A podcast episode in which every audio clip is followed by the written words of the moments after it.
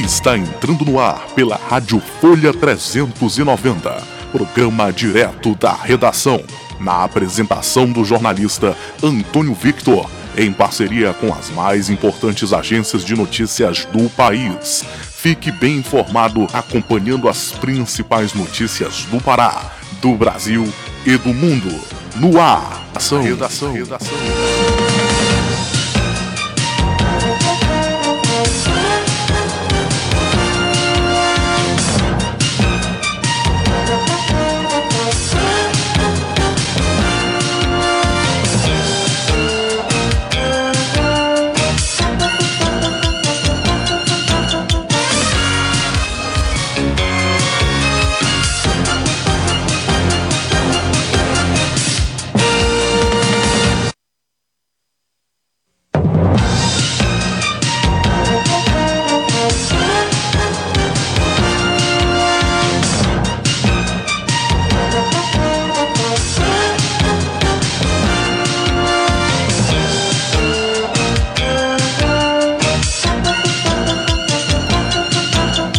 Olá, estamos dando início a mais um direto da redação desta segunda-feira, dia 5 de abril de 2021. Depois desse feriadão né, que nós tivemos aí, feriadão é, de Páscoa. Hoje nós comemoramos o Dia da Criança Palestina, que foi uma data instituída aí pelo Unicef. É, Dia Nacional das Telecomunicações também hoje, dos fabricantes de materiais de construção Aniversariantes famosos nesta data, a atriz Lisandra Souto. Acontecimentos marcantes: morre o cantor e compositor Antônio Marcos em 1992. Estreia na Globo o humorístico TV Pirata em 1988.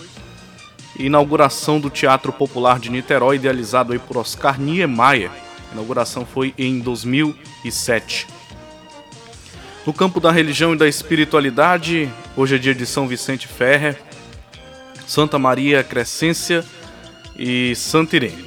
Direto da redação está no ar, você pode acompanhar a nossa programação em www.folha390.com.br. Também estamos nas redes sociais, no Facebook e no Twitter, em Folha 390 e no Instagram, em folha.390.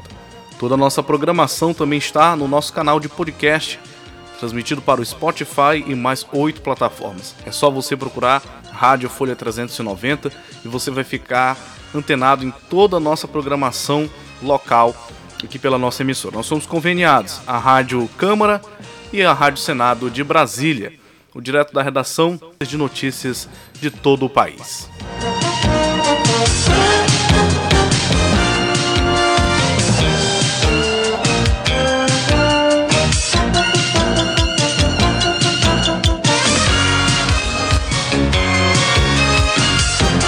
Agora com as manchetes de capa do Jornal Diário do Pará, da capital do nosso estado.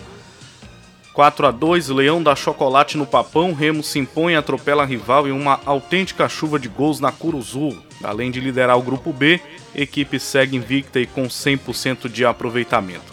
Bombas de infusão. Documentos mostram que Amorim pagou triplo por equipamento. Reportagem que mostra que o ex-titular da SESMA gastou três vezes mais que o governo do estado por um equipamento inferior, fez chefe do Ministério Público de quem é cunhado atacar o Jornal Diário do Pará. Outeiro tem dia de movimento tranquilo. Quem foi à Praia do Amor, uma das mais tradicionais, pôde curtir o espaço de sobra na areia durante o domingo de Páscoa. Bombeiros estiveram presentes no balneário. Tragédia: Covid já matou mais de 330 mil brasileiros em todo o país passeios. Famílias aproveitam manhã de sol para atividades ao ar livre em Belém do Pará. No primeiro domingo sem lockdown, locais como as praças da República e Batista Campos registraram um bom movimento. Polêmica: liberação de cultos e missas gera críticas no Supremo Tribunal Federal. Decisão que foi do ministro Cássio Nunes deve ser revertida no plenário do Supremo. Primeira dose, profissionais de saúde serão imunizados. Cerca de 20 mil pessoas vão ser vacinadas em seus locais de trabalho. BBB, Caio, Rodolfo e Gilberto estão no paredão. Olha, o Brasil, o Brasil perdeu aí a grande voz de Agnaldo Timóteo, né? para a Covid-19. O Diário do Pará colocou aqui na, na capa, né? Lamentável tantas perdas que nós estamos tendo aí desde que essa pandemia começou.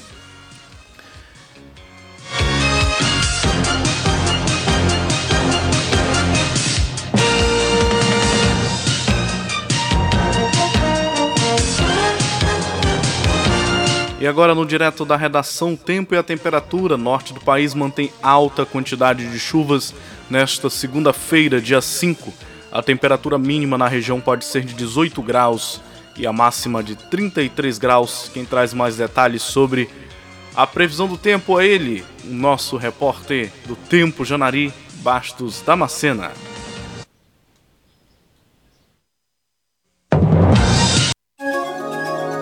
E agora, o tempo e a temperatura. A partir desta segunda-feira, a semana começa com chuva forte na região norte do país, principalmente no Amazonas e em Roraima. As instabilidades tropicais ganham força e voltam a trazer preocupação nas cheias dos rios amazonenses. Também chove forte, mas de maneira mais pontual, no Acre, Rondônia e Pará. Já em Tocantins e Amapá, a chuva é mais fraca e isolada. A temperatura pode variar entre 18 e 33 graus, enquanto a umidade relativa do ar segue acima dos 80% em quase toda a região. As informações são do Somar Meteorologia. Janari Damascena, o tempo e a temperatura. Direto da redação. redação. redação. Obrigado, Janari, pelas informações prestadas aqui no Direto da Redação. Bom, e como o Diário do Pará já trouxe aí estampado na sua capa é, dessa, dessa edição de segunda-feira, dia 5 de abril, o Brasil dá adeus a Agnaldo Timóteo. Enterro ocorreu nesse domingo, o artista morreu em decorrência da Covid-19. Quem traz mais informações aí é a repórter Tatiana Alves.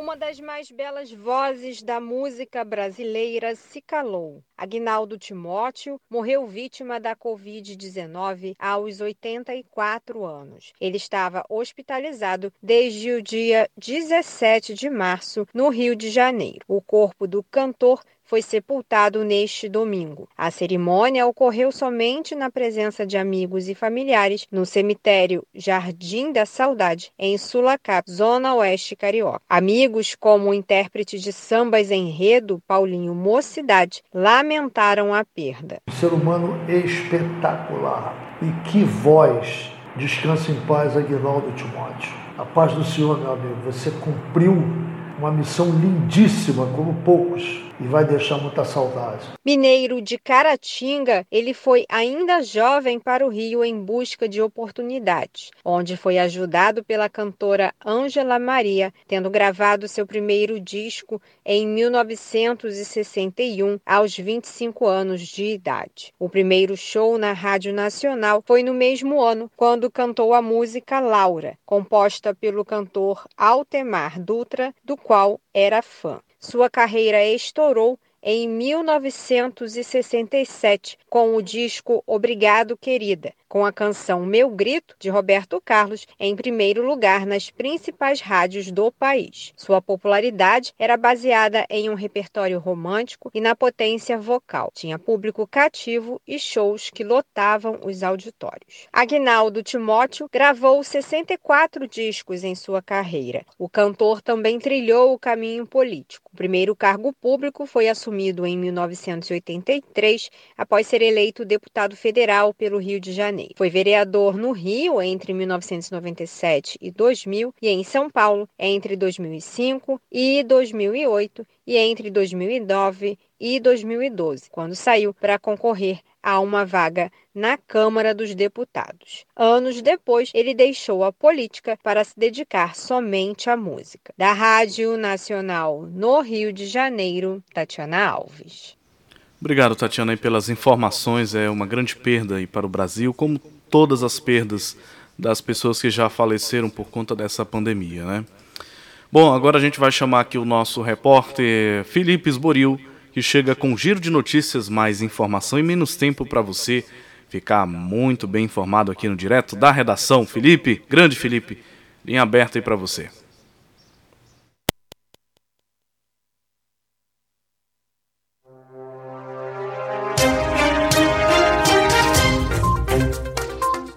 Olá, este é o Giro de Notícias da agência Rádio Web. Eu sou Felipe Osborio e a partir de agora você fica muito bem informado em menos tempo. Ministro do STF, Cássio Nunes Marques, libera cultos e missas presenciais no Brasil. Decisão gera confusão em estados e municípios. Prefeito de Belo Horizonte, Alexandre Calil, afirmou que primeiro não ia cumprir a decisão, depois disse que a determinação do ministro será cumprida em Belo Horizonte. Presidente da Freite de Prefeitos pediu que o STF se manifeste sobre a decisão de liberar os cultos e missas. Segundo Jonas Donizete, a decisão liminar de Nunes Marques contradiz a decisão do plenário do STF que deu aos prefeitos a prerrogativa de decidir sobre a abertura e fechamento das atividades essenciais nas cidades. Breno Zonta. A decisão foi tomada neste sábado, véspera da Páscoa Cristã. O ministro atendeu a um pedido de 2020 da Associação Nacional dos Juristas Evangélicos. A Ana Júri questionou a edição de uma série de decretos recentes, estaduais e municipais, que proibiram a promoção de atividades religiosas presenciais como cultos e missas. No pedido, a associação argumenta que a proibição das celebrações viola o direito à liberdade religiosa previsto na Constituição. Na decisão, o ministro Nunes Marques reconhece a gravidade da crise sanitária, mas ressalta que outras atividades essenciais, como o transporte público, foram mantidas na pandemia, seguindo um protocolo de prevenção e que a situação também deveria valer para celebrações religiosas. Papa Francisco pede que vacinas contra a Covid-19 sejam distribuídas a países pobres. Alexandra Fiore. Durante a missa da ressurreição na Basílica de São Pedro, no Vaticano, o Papa Francisco pediu neste domingo que as vacinas contra a Covid-19 sejam compartilhadas com países pobres. O pontífice pediu que Deus conforte os doentes, os que perderam pessoas amadas e os desempregados. Também clamou às autoridades que proporcionem às famílias necessitadas um sustento decente. Em seguida, o Papa orou pelos médicos médicos e falou sobre as crianças e jovens que não podem ir à escola por causa da pandemia. Ele também criticou a continuidade das guerras e das disputas armamentistas, mesmo durante a pandemia. Covid-19 já matou mais de 2,8 milhões de pessoas em todo o mundo. Vamos a Paris. Direto da Rádio França Internacional, Adriana Brandão. Segundo o último balanço, a Covid matou em todo o mundo quase 2 milhões 850 mil pessoas e contaminou mais de 130 milhões. O Brasil é o país que registra o maior número de mortos nas últimas 24 horas, com 1.987 óbitos. As novas medidas de restrição adotadas na França para conter a terceira onda da Covid obrigaram o governo francês a rever suas previsões de crescimento para 2021. O país que entrou nesse sábado em seu terceiro lockdown nacional crescerá este ano 5%, um ponto a menos do que o previsto inicialmente, mas a taxa se mantém em um nível elevado. O déficit público será de 9% do PIB e a dívida atingirá 118%, informou o ministro da Economia, Bruno Lemer. A situação nos estados do Centro-Oeste durante a pandemia Yuri Hudson, direto de Brasília. Esboril aqui em Brasília, o final de semana foi dedicado à vacinação. Segundo a Secretaria de Saúde, até o momento, mais de 305 mil pessoas foram imunizadas, entre idosos, profissionais de saúde e outros integrantes do grupo prioritário. Já em Goiânia, o final de semana foi para distribuir vacinas. Mais de 266 mil doses foram enviadas para os municípios. Em Mato Grosso do Sul começa a vacinação para idosos com 63 anos e profissionais da área de saúde com 45 anos ou mais. Já em Mato Grosso, a campanha de imunização é para idosos com 80 a 84 anos. Na capital do estado, Cuiabá, já foram aplicadas mais de 60 mil doses. Em Porto Alegre, Daniel Fagundes nos informa a condição da pandemia nos estados do sul. O número de pessoas mortas pela Covid no Paraná chegou a 17.140, de acordo com o boletim da Secretaria Estadual da Saúde. A ocupação dos leitos de UTI do SUS no estado está em 96%. No Rio Grande do Sul, a ocupação de UTIs chegou a 97%, conforme a atualização do painel de leitos do governo do estado. É o terceiro dia de lotação inferior a 100% depois de um mês. O estado totaliza 20.436 óbitos óbitos. Santa Catarina soma 11.189 óbitos pelo novo coronavírus. Os hospitais continuam lotados e 255 pacientes aguardam por um leito em UTI adulto. Breno Zonta e o Sudeste. A taxa de ocupação de leitos de UTI da rede pública é de 91,4% em São Paulo, 93% em Minas Gerais e 93,6% no Espírito Santo. No Rio de Janeiro, a taxa está em 88,9%. Essa é a primeira vez no estado em que sequer um município carioca está em situação moderada. 27 cidades estão na fase roxa, com risco muito alto, e todas as outras 65 estão na fase vermelha, com risco alto. Mais de mil pessoas aguardam atendimento para Covid no Rio. Neste sábado foram 411 vítimas da doença, um recorde do estado em 24 horas. Universidade de Washington prevê mais de 100 mil mortes pela Covid-19 neste mês de abril. O estudo projeta que até 4 de maio o país salte de 331 mil mortes para mais de 436 mil. A universidade projeta ainda três cenários e os números são referentes ao pior deles. Esse total poderia cair para 429 mil mortos caso 95% da população usasse máscara em público, algo que não acontece aqui no Brasil. Para quem teve o auxílio negado, saiba como recorrer. Yuri Hudson. Mais de 28 milhões de pessoas ficaram de fora da nova rodada do auxílio emergencial. No ano passado, o programa beneficiou cerca de 68 milhões de pessoas. Já desta vez, somente 40 milhões de cidadãos tiveram aprovação automática. Você que foi excluído do programa, mas se enquadra nas regras para receber o auxílio, pode recorrer através do site do Ministério da Cidadania. Ao apresentar o calendário de pagamento, o ministro João Roma destacou o processo de compartilhamento de dados que levou ao corte de beneficiários do programa. Houve um cruzamento de mais de 200 fontes de dados para que nós conseguíssemos evoluir enquanto Estado brasileiro para justamente identificar esses beneficiários. O governo quer obter 10 bilhões de reais em semana de leilões. Larissa Mantovan. O governo federal irá realizar uma bateria de leilões de 22 aeroportos, cinco terminais portuários e do primeiro trecho da ferrovia de integração Oeste-Leste na Bahia. O objetivo é atrair um investimento estimado em 10 bilhões de reais. As negociações estão marcadas para acontecerem entre os dias 7 e 9 de abril, durante a chamada Infra Week, Semana da Infraestrutura. Foi sepultado neste domingo o corpo do cantor Agnaldo Timóteo. O velório foi restrito a um pequeno número de parentes e não houve cerimônia pública. O cantor morreu vítima da Covid-19 no último sábado. Ponto final nesta edição do Giro de Notícias. Amanhã eu volto com mais informação em menos tempo. Até lá! Direto da redação. redação. redação. Essa foi a participação aí do repórter Felipe Esboril, da agência Rádio Web, com o Giro de Notícias. Mais informação em menos tempo aqui no Direto da Redação. Colapso de sistema de saúde alcançando municípios era alertado em 2020. Notas técnicas da Fiocruz, por exemplo, já deixavam claro que medidas adotadas apenas parcialmente poderiam causar a pressão sobre o sistema de saúde vista hoje.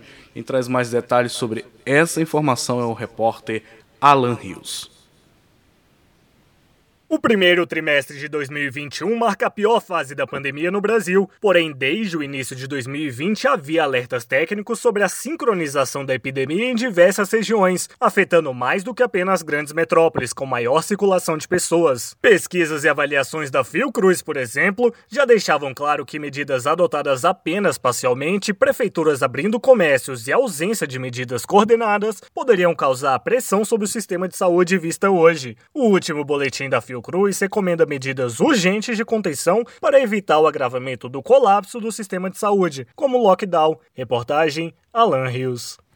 Obrigado, Alan, pelas informações. Sem lockdown, o Brasil pode ter 5 mil mortes por dia em abril, por dia em abril alertam especialistas e quem traz a informação aí é o pessoal da Rádio Brasil de Fato, em, eh, trazendo exatamente essa preocupação de que se os empresários quiserem garantir a compra de vacinas para os familiares e funcionários fora da fila do SUS, isso daí pode prejudicar ainda mais por essa razão é que o Ministério da Saúde né, tem feito aí todo um controle para evitar é, que esse pessoal fure a fila, porque furar a fila é construir um gran, uma grande desorganização aí no cronograma vacinal. Então, é, estamos muito preocupados. A segunda onda da Covid-19 no Brasil ela é totalmente diferente daquilo que nós vimos em 2020, porque ela é mais letal, ela é muito pior.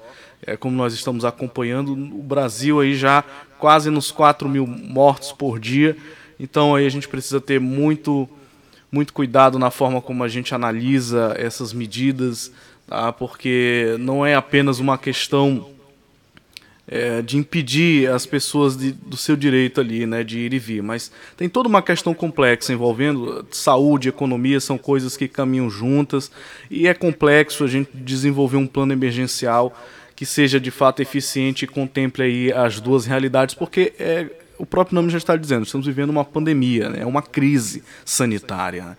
Então, se é uma crise, é, está implícito que não é muito simples a gente conseguir conciliar as duas coisas. Então, como é que a gente vai conseguir equilibrar as medidas de contenção sanitária com a economia é que é uma resposta ainda não encontrada pelas autoridades, é, pelas pessoas que estão empenhadas no combate à pandemia e estamos tentando, enquanto país, é, encontrar um melhor caminho. Né? Estamos aí com um atraso no cronograma de vacinação é, por conta das questões envolvendo também os laboratórios que têm seus limites de, de produção. Existem outros países para atender e contratos que foram firmados bem antecipados que precisam ser honrados. Houve aí a polêmica envolvendo é, o Reino Unido, é, que estava também com atraso de vacinação lá. Então é isso. Se o Brasil, se o Brasil é, continuar é, nessa disputa política, nessa politização da pandemia, nós vamos ter ainda mais problemas daqui para frente. Bom, e por falar em é, em pandemia. Agora a gente vai é, para a Rádio Senado, trazendo as informações aqui, que o Senado aprova projeto que proíbe técnica de arquitetura que afasta moradores de rua. Só para contextualizar, aí o padre Júlio Lancelotti, ele fez aí, foi feita uma imagem dele quebrando aquelas, aquelas arquiteturas que foram colocadas, aquelas pedras que foram colocadas no cimento para evitar que moradores de rua pudessem se deitar ali. É, então o, o padre Júlio ficou famoso aí por, por estar combatendo esse tipo de arquitetura higienista que afasta, é, um, que transforma é, em hostilidade os espaços públicos. Então, o plenário do Senado aprovou o PL 488 de 2021, que veda aí o emprego de técnicas de arquitetura hostil nos espaços públicos. Pela proposta, fica proibida a instalação de equipamentos urbanos e realização de obras com o objetivo de afastar pessoas em situação de rua. Quem traz mais detalhes sobre é, essa, essa notícia é a nossa repórter Regina Pinheiro, lá da Rádio Senado. De autoria do senador Fabiano Contarato, da Rede Sustentabilidade do Espírito Santo, o projeto altera o Estatuto da Cidade para proibir a utilização de técnicas de arquitetura hostil em espaços de uso público, destinadas a afastar pessoas em situação de rua e outros segmentos da população, como idosos e jovens. Contarato afirma que as técnicas de arquitetura hostil estão cada vez mais presentes nas cidades, sendo caracterizadas pela realização de obras e instalações de equipamentos urbanos, como pinos metálicos pontudos, pavimentações irregulares, bancos sem encosto, ondulados ou com divisórias, regadores, chuveiros e jatos d'água, cercas eletrificadas ou de arame farpado, muros altos com cacos de vidro, plataformas móveis inclinadas, blocos e cilindros de concreto nas calçadas.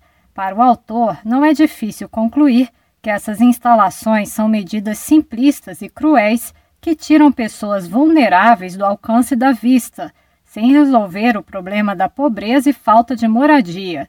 Em seu relatório pela aprovação, o senador Paulo Paim, do PT do Rio Grande do Sul, incorporou emenda para que a lei se chame Padre Júlio Lancelotti, religioso que em fevereiro deste ano alertou sobre a instalação de paralelepípedos embaixo de um viaduto na cidade de São Paulo. A iniciativa foi motivada por um episódio ocorrido em fevereiro de 2021, consistente na instalação de paralelepípedos sobre um viaduto na cidade de São Paulo, com o objetivo de impedir a concentração de pessoas em situação de rua no local. Essa ação chegou ao conhecimento público graças a uma denúncia do religioso Padre Júlio Lancelotti, que tem dedicado sua vida ao acolhimento dessa população.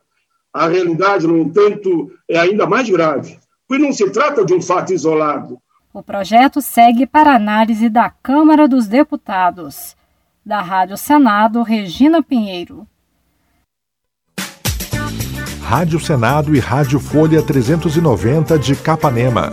O Poder Legislativo perto de você. Você sabia que a nossa emissora é conveniada à Rádio Senado? Com essa parceria, você ouve as notícias do Senado Federal, programas culturais, séries especiais, enfim.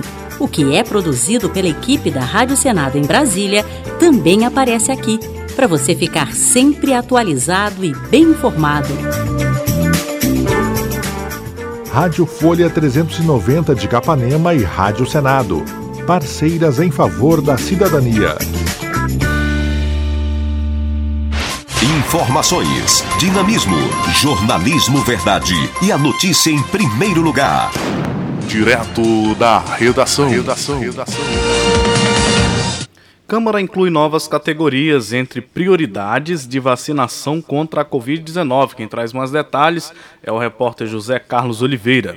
O plenário da Câmara aprovou o texto base da proposta que amplia a lista de prioridades para a vacinação contra a Covid-19, que hoje já contempla idosos, pessoas com deficiência, profissionais de saúde e indígenas.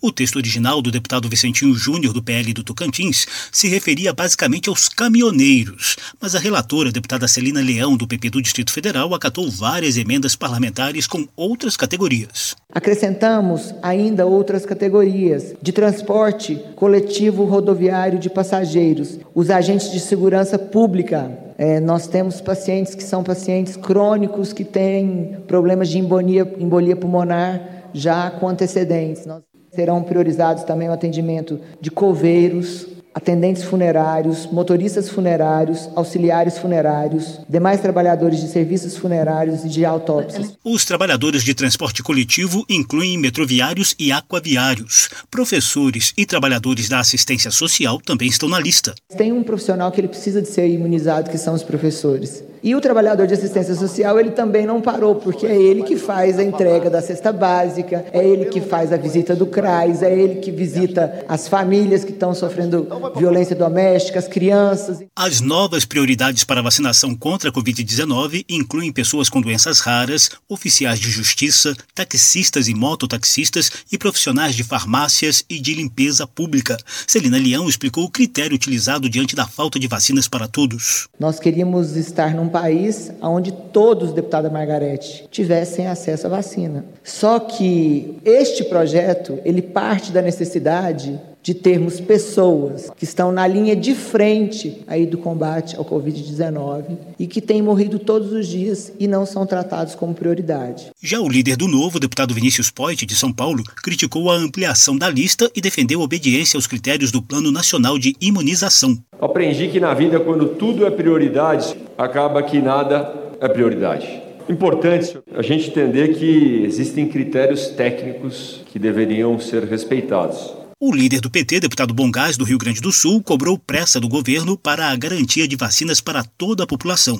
Nós estamos colocando categorias fundamentais para receberem a vacinação, mas a nossa luta não pode terminar de termos mais vacinas para que a população toda possa efetivamente ser atendida vários deputados reclamaram da não inclusão de outras categorias e grupos, como domésticas e quilombolas, por exemplo. Isso ainda pode acontecer durante a votação dos destaques para a tentativa de alteração do texto base já aprovado. Essa votação deve ocorrer na terça-feira. Da Rádio Câmara de Brasília, José Carlos Oliveira. Direto da redação. redação. redação. Muito bem, de Brasília a gente vai para o Maranhão, que consegue aí 100% de adesão ao novo ciclo da busca ativa escolar do Unicef em regime cooperativo, governo, envolvendo governo, Unicef e municípios, eh, eles conseguiram aí se mobilizar para combater a invasão escolar nesse período de pandemia. E quem traz mais detalhes sobre essa notícia é o repórter Noel Soares, da Rádio Timbira de São Luís do Maranhão.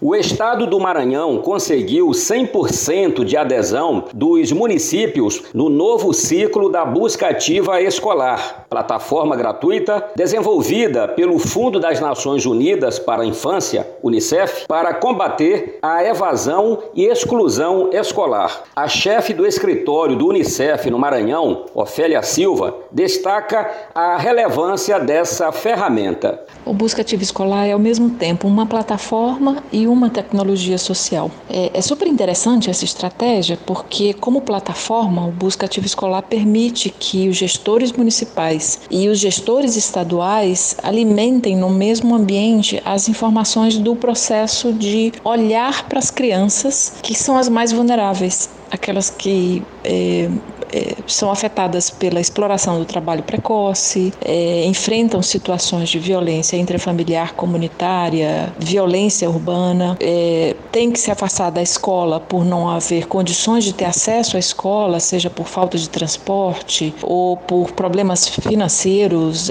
da família, problemas de, de, geração de renda da família, ou porque o modelo de, da escola não, não é interessante, não é atrativo e a criança começa, adolescente, criança adolescente começa a se afastar é, da, do processo de aprendizagem como seu próprio projeto de vida, ou porque engravidam e têm que cuidar dos seus bebês é, em idade muito precoce. Então, é uma plataforma extremamente relevante para permitir, né, oportunizar a implementação daquilo que todo gestor municipal com experiência é, sonha em implementar no seu município, que é uma atenção integrada aos mais vulneráveis.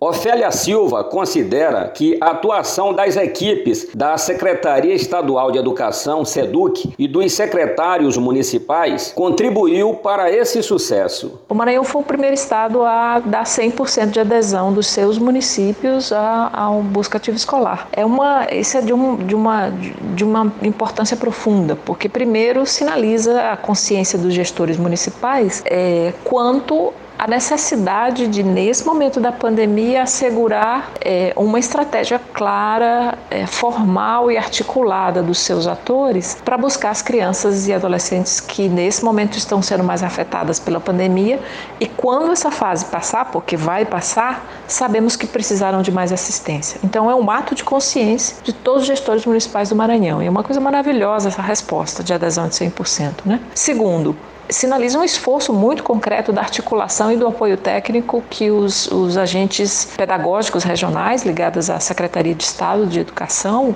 construíram ao longo dos últimos anos com os, os, os gestores municipais. Porque esse esforço todo de adesão do Buscativa vem numa parceria da SEDUC com o Unicef e com os municípios. Então é um esforço integral. No dia 8 de março, o Conselho Estadual de Educação emitiu a resolução número 060-2021 sobre a matrícula de fluxo contínuo para a rede estadual, visando a garantia do acesso dos estudantes à escola. O documento surgiu após consulta da SEDUC ao Conselho Estadual, tendo em vista a adesão e o fortalecimento da busca ativa escolar. De São Luís, Noel Soares.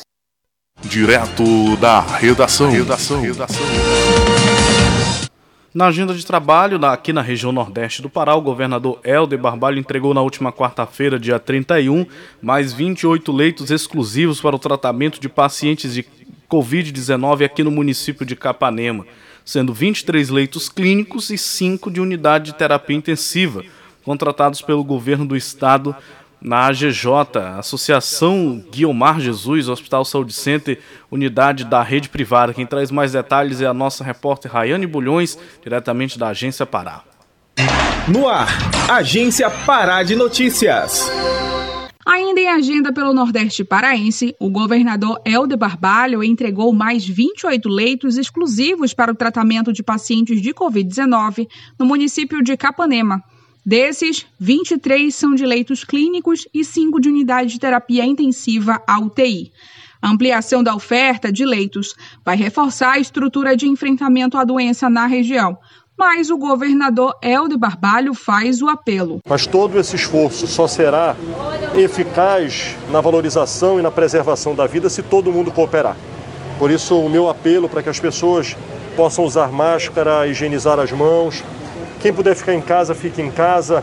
Quem não puder, quem tiver que sair, que se preserve e use de meios que evite com que você venha a ser infectado. Além de Capanema, o estado ampliou o número de leitos em Bragança. Na cidade foram 55 leitos, sendo 10 de UTI, exclusivos para o tratamento da doença. Em todo o estado, são 2.064 leitos exclusivos para o tratamento da Covid-19. Reportagem Raiane Bulhões. Informação, prestação de serviço, utilidade pública, Agência Pará de Notícias. Direto da redação. Redação. redação.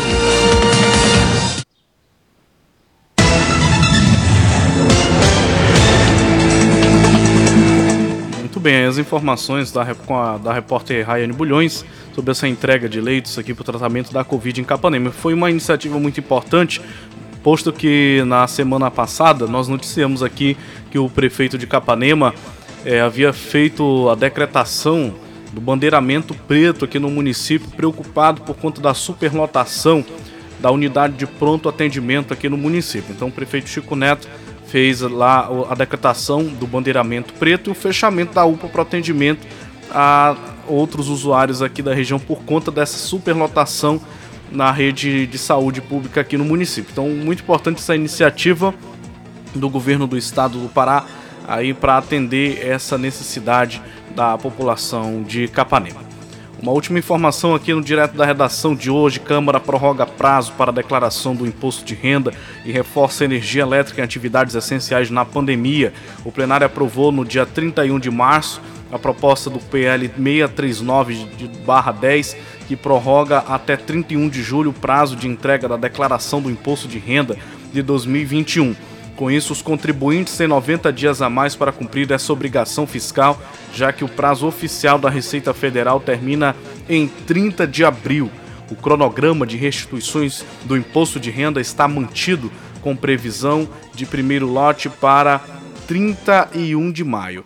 O autor da proposta, o deputado Rubens Bueno, do Cidadania do Paraná, justifica a necessidade de prorrogação do prazo de entrega da declaração do imposto de renda diante do agravamento da pandemia.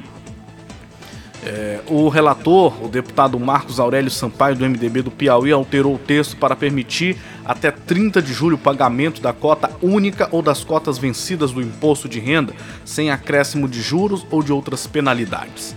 Sampaio ainda lembrou que cerca de 10 milhões de declarações já foram entregues e que muitos contribuintes vão seguir o prazo original. No ano passado, o prazo de entrega da declaração também havia sido prorrogado, mas por iniciativa da própria Receita Federal.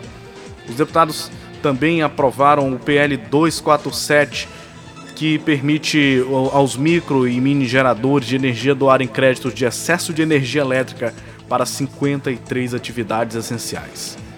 Entre as atividades beneficiadas estão as de hospitais, asilos de idosos, entidades filantrópicas, segurança pública e telecomunicações, que poderão ter ao mesmo tempo maior garantia de fornecimento de energia e alívio na conta de luz durante a pandemia.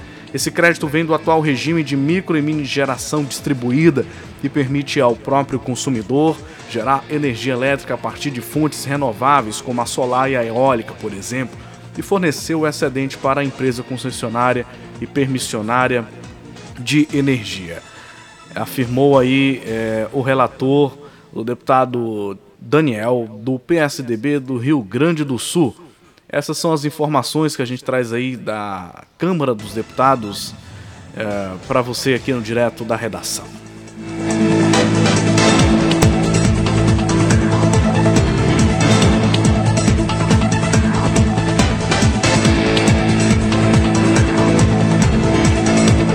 O Direto da Redação vai chegando ao fim, agradeço a sua audiência.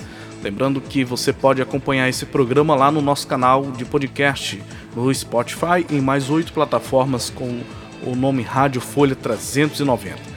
Fique atento à nossa programação no site www.folha390.com.br. Nossa rádio transmite 24 horas música, cidadania e informação para você. E também estamos nas redes sociais, no Facebook e no Twitter com o perfil Folha 390 e no Instagram em folha.390. Esse programa contou com a apresentação minha, jornalista e radialista Antônio Vitor. E até a próxima, a gente volta amanhã mais informação para você. Tchau, tchau.